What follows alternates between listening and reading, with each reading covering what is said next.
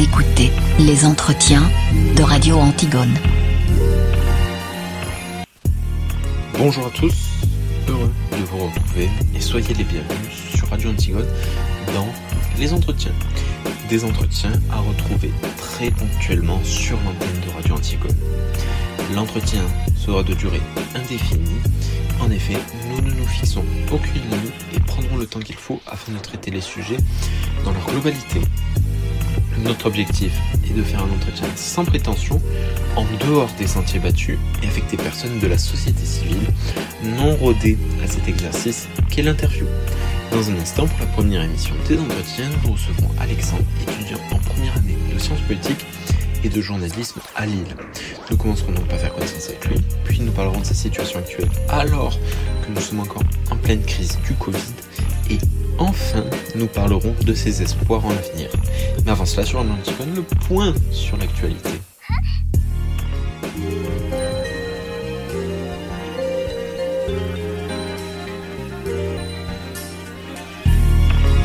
Vous écoutez les entretiens de Radio Antigone. Bonjour Alexandre, sois le bienvenu sur Radio Antigone. Bonjour. Comme dit dans le sommaire, juste avant le flash, nous allons donc faire connaissance avec toi. Donc pour commencer, je te laisse présenter qu'est-ce que tu fais actuellement comme études, le bac que tu as fait pour y arriver et les suites que tu imagines donner à tes études. Alors, je suis en première année de licence en sciences politiques à Lille, option journalisme, donc à l'Académie ESJ Lille, c'est comme ça que ça s'appelle. Euh, j'ai fait, j'ai passé mon bac ES euh, l'année dernière, en 2020, et j'envisage de continuer mes études dans le journalisme, mais il, faut voir, je ne sais pas précisément où. Et comment ça s'est passé le passage de la, du lycée à la faculté? Alors, euh, c'était particulier. Euh, parce que je m'explique, euh, j'ai pas fini mes études, enfin, j'ai pas eu le temps de finir, de bien finir mes études au lycée. C'est-à-dire que il y a eu euh, le confinement qu'on connaît en mars qui arrivé comme ça, et je ne suis jamais retourné au lycée. Ce qui fait que, et alors, excepté pour euh, récupérer euh, mon diplôme, ce qui fait que du coup, c'était étrange, vu que il y a eu une, transition entre la vie dans la maison familiale, etc., avec le lycée, se lever tous les matins à 8 heures, et, et passer à la vie étudiante. Une transition qui était assez, assez abrupte, et, et on, je m'y attendais pas forcément. Enfin, j'étais pas, j'étais pas forcément préparé, j'avais pas, j'avais pas vraiment eu le temps de tourner la page du lycée. On va dire ça comme ça. Selon toi, quelle est la plus grande différence quand on passe du lycée à la faculté? Oh Euh, La plus grande différence. Hmm, Alors c'est compliqué parce qu'il y en a plein des différences. Mais bon, je vais rester très flou. Je dirais que c'est l'encadrement. On est beaucoup moins encadré euh, à la faculté euh, qu'en lycée. C'est-à-dire que pour les cours, globalement, si on n'y va pas, on n'y va pas. Si, si, si on ne fait rien, c'est pas les cours, les connaissances qui vont venir à, à nous. Et du coup, on est, on est très autonome. Et finalement, c'est. Et tout dépend de nous. En fait. Euh, Il y a énormément de professeurs de faculté qui nous disent qu'il y a énormément de travail, qu'il y a plein d'élèves qui se ratent en première année lors du passage du lycée à la faculté. C'est quoi ton avis là-dessus sur la charge de travail? Est-ce qu'elle est immense? Est-ce qu'au final c'est quand même régulier par rapport à ce qu'il y avait au lycée ou qu'est-ce que t'en penses? Alors, c'est, je dirais qu'elle est totalement différente parce que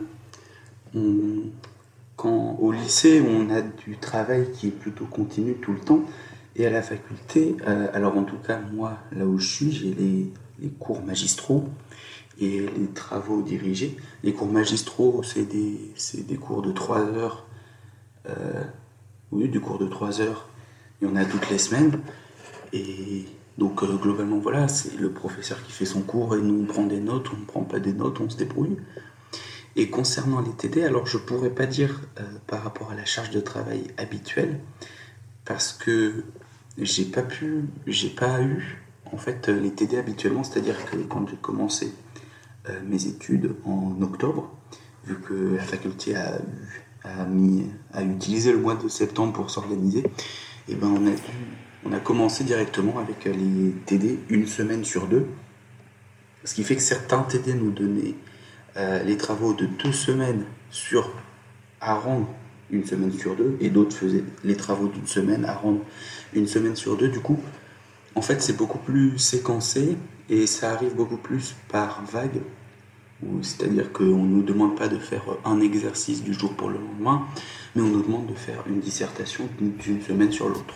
Bon ben voilà pour la présentation et les principales questions sur la vie étudiante. Je pense que maintenant du coup on va passer au vif du sujet, être étudiant pendant la crise de la Covid et surtout être un nouvel étudiant pendant cette crise. Alors la première question sur ce thème que j'ai envie de te poser, c'est comment ça va? Plutôt bien. Je j'ai de la chance puisque j'ai pu euh, avec euh, le deuxième confinement retourner chez mes parents. Alors c'est c'est difficile de d'alterner entre vie étudiante tout seul dans un appartement et vie chez les parents. Euh, du coup, oui, ça a été un peu bizarre, un petit peu compliqué. Je vais, je vais pas le cacher que faire les cours en, visio tout le temps, rester devant son ordinateur du matin au soir, ne pas pouvoir sortir après 18 heures, c'est très contraignant. Euh, et même pas forcément pour la vie étudiante festive, euh, juste par exemple pour sortir euh, faire les courses ou faire quoi que ce soit après les cours, bah, c'est très compliqué. Du coup, ça, ça va. C'est pas, pas au top, mais il y a bien pire parmi les étudiants, c'est-à-dire que j'ai pas, j'ai pas de dépression, etc. Alors qu'il y en a beaucoup qui ont.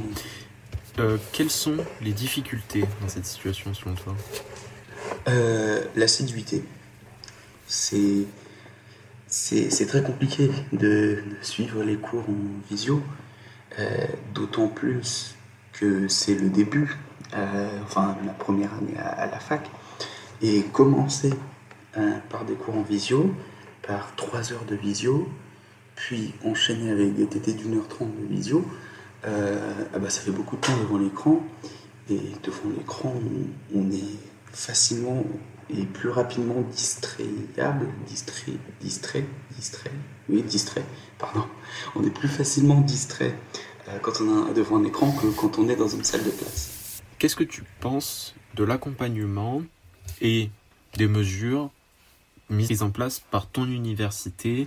Euh, Alors l'université c'est, c'est un petit peu bizarre parce que du coup je ne sais pas comment ils se débrouillaient avant, euh, avant la crise, mais il se trouve que là, pendant la crise, j'ai, j'ai l'impression d'être parfois un peu, enfin pas oublié, mais, mais qu'il y a très très peu de, de gestion, de, je sais pas comment le dire, c'est-à-dire que par exemple, euh, on a commencé en octobre les cours, euh, sauf que dès qu'on a commencé euh, les cours magistraux, les TD qui devaient commencer un tout petit peu plus tard, ont dû tout se réorganiser par rapport aux deux semaines du fait euh, des recommandations et des obligations qui sont arrivées plus tôt tard.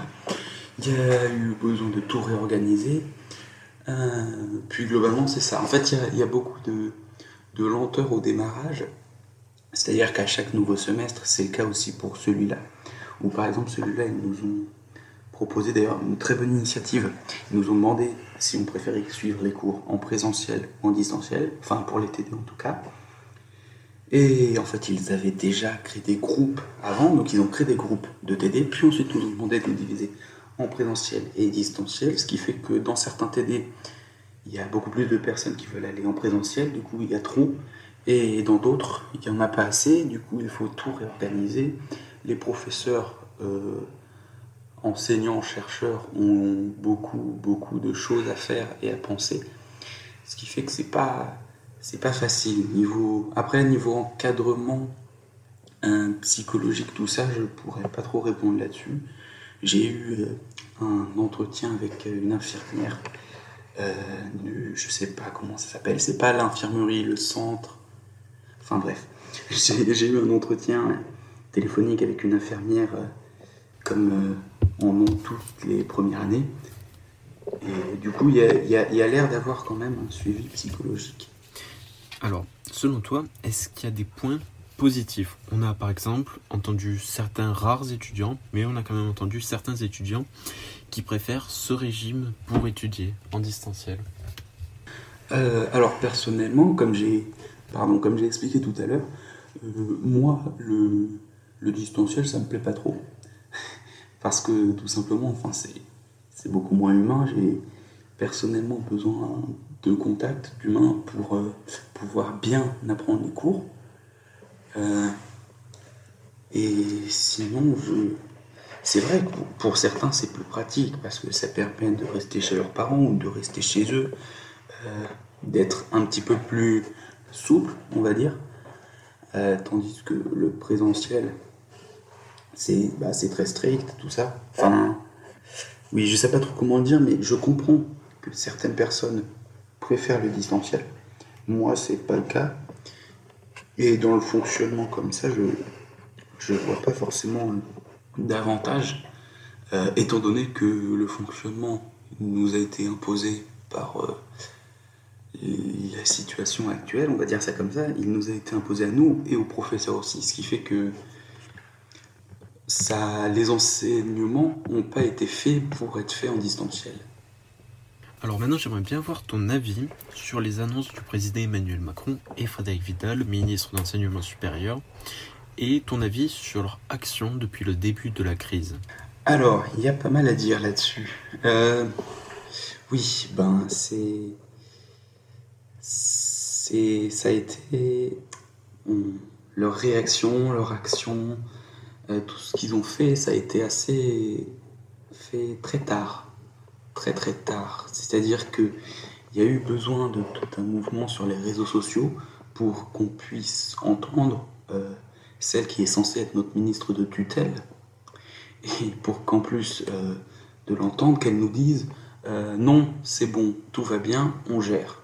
Alors que les étudiants disaient depuis plusieurs jours sur les réseaux sociaux que non, il ne gérait pas et qu'il y a beaucoup d'étudiants qui étaient dans des situations horribles. Et du coup, dans ce sens-là, moi j'ai alors étrangement euh, très bien accueilli euh, euh, une partie du discours d'Emmanuel Macron, je crois c'était à Saclay, sur les où il avait annoncé de nouvelles mesures qui étaient le retour en présentiel pour toutes les classes, je crois que c'était 20% de capacité de la fac, je sais plus. Ça et les repas du Crous à 1 euro aussi, qui sont, mine de rien, très très très pratiques. Parce que moi, je, ne suis pas boursier, je, paye, je payais 3,30 euros et c'est vrai que payer 1 euro par repas, du coup, c'est, ça incite encore plus à y aller.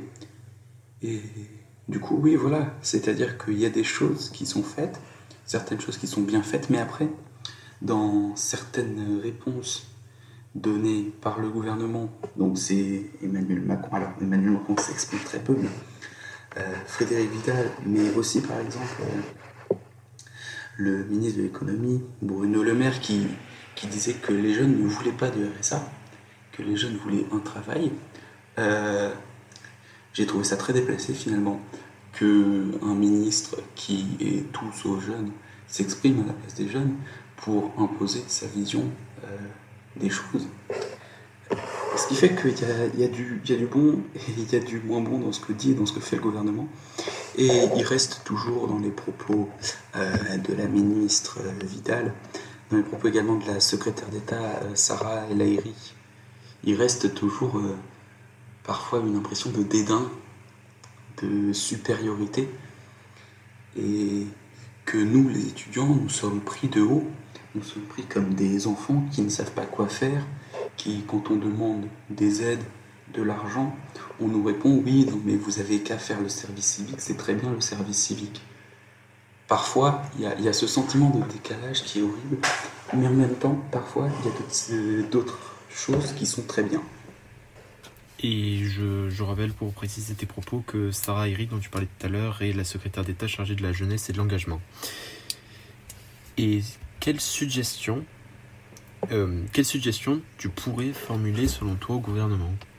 Suggestion euh, d'écouter plus particulièrement ce que les étudiants veulent, ce que les étudiants ont à dire, euh, d'écouter, de prendre en compte et de faire, euh, de faire ce qu'il faut faire.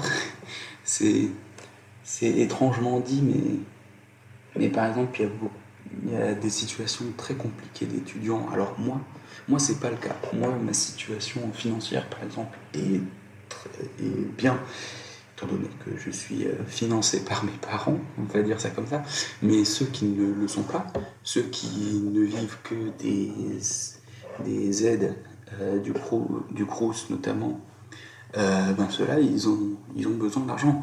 Il y en a qui n'arrivent pas à vivre, il y en a qui ont besoin d'aller d'aller au resto du cœur, tout ça. Et ça, ça ne devrait pas être normal. Et on ne devrait pas habituer les étudiants à vivre dans la précarité. Et du coup, oui, écouter les étudiants, écouter vraiment ce qu'ils ont à dire, leurs revendications, et, essayer de les mettre en place le, le plus possible finalement. Bon, maintenant qu'on a discuté de ta situation actuelle, on va un petit peu parler de l'avenir, voir, sans doute avec un peu d'optimisme, quelles sont tes perspectives pour l'avenir? Est-ce que tu es plutôt optimiste ou pessimiste? Compliqué. Euh, je suis plutôt pessimiste du que... Alors déjà, j'étais parti en connaissance de quoi en voulant... Euh, me lancer dans une filière journalistique, euh, je savais que ça allait pas être facile. Mais là, avec le coronavirus, c'est encore plus compliqué dans, le futur. Alors déjà, je suis sûr de continuer mes études euh, pendant trois ans, vu que, enfin, j'ai encore deux ans et demi. ça, c'est sûr. Et après, dans le futur, j'aimerais bien aller intégrer une école de journalisme en master, et puis partir comme ça c'est-à-dire qu'en fait, le milieu journalistique, c'est très difficile d'avoir un. C'est même impossible d'avoir un, avenir fixé.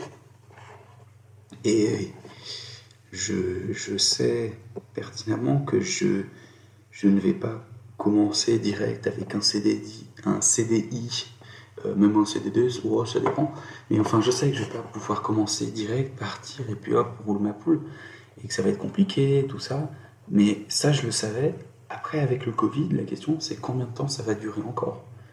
Euh, Si ça dure encore euh, un petit peu, on va dire, dans l'ordre des mois, voire d'un an, euh, ça, finalement, ça ça changera pas trop de choses, si ce n'est que je vais continuer mes études comme ça. Mais si ça continue après, que ça s'étale sur des années, déjà qu'il va y avoir des conséquences au fil des années, mais si en plus euh, la crise ou de nouvelles crises, de nouveaux variants, de je sais pas quoi, si ça continue, euh, je ne suis pas sûr euh, d'être en, bonne posture. Est-ce que, selon toi le vaccin est une source d'espoir pour ton avenir en tant qu'étudiant et aussi en tant que citoyen? Oui, j'espère. Alors c'est... On, entend globalement partout on dire oui, le, vaccin c'est très bien, oui, mais non, le vaccin ça ne marche pas sur tel variant, oui, mais c'est seulement tel vaccin qui ne marche pas sur tel variant, et celui qui ne marche pas sur telle tranche d'âge, enfin, on entend plein de choses là-dessus. Euh, moi, globalement, je, crois en la médecine, et donc je crois au vaccin, et j'ai cette tendance optimiste à croire également ce que euh, les autorités euh, nous disent, donc quand le ministre de la Santé nous a dit qu'on pourra vacciner tous les adultes qui le souhaitent d'ici la fin de l'été, je me dis, youpi, je vais pouvoir être vacciné d'ici la fin de l'été. Alors après, est-ce que ça va être mis en place? Est-ce que ça va vraiment fonctionner? Je sais pas, mais j'espère. Et oui, ce vaccin, je préfère le prendre comme, euh, comme une porte de sortie plutôt que de rester pessimiste. Donc pour finir, est-ce que tu aurais un message à faire passer aux étudiants actuellement, et aussi aux futurs étudiants qui vont rentrer dans, dans les facultés l'année prochaine. Bon courage. Je. Oui, bon, bon, courage, et je, et je sais pas. Je, je crois que globalement, personne ne sait comment ça va continuer. Euh, personne ne sait rien, globalement. Du coup, bon courage. Et j'ai fait un petit peu de théâtre, alors je peux le dire, merde. Voilà. Merci Alexandre de t'être libéré pour notre entretien, c'était passionnant. En tout cas, selon moi, j'espère que ça sera aussi l'avis des auditeurs. Bonne chance pour tes études. Merci à la direction de Radio Antigone pour leur confiance pour ce premier épisode des entretiens. Merci à vous pour votre fidélité. On est bien conscient que cette première est loin d'être parfaite. Nous essaierons d'améliorer l'émission d'épisode épisode. Et merci à vous pour votre fidélité. Les entretiens sont à retrouver sur le site de Radio Antigone. Quant au prochain numéro, les entretiens étaient un rendez-vous très ponctuel. Je vous recommande de vous tenir informé sur le Twitter de Radio Antigone pour être au courant des prochains numéros. En attendant la suite de vos programmes sur Radio Antigone, prenez soin de vous, restez prudents et à très bientôt.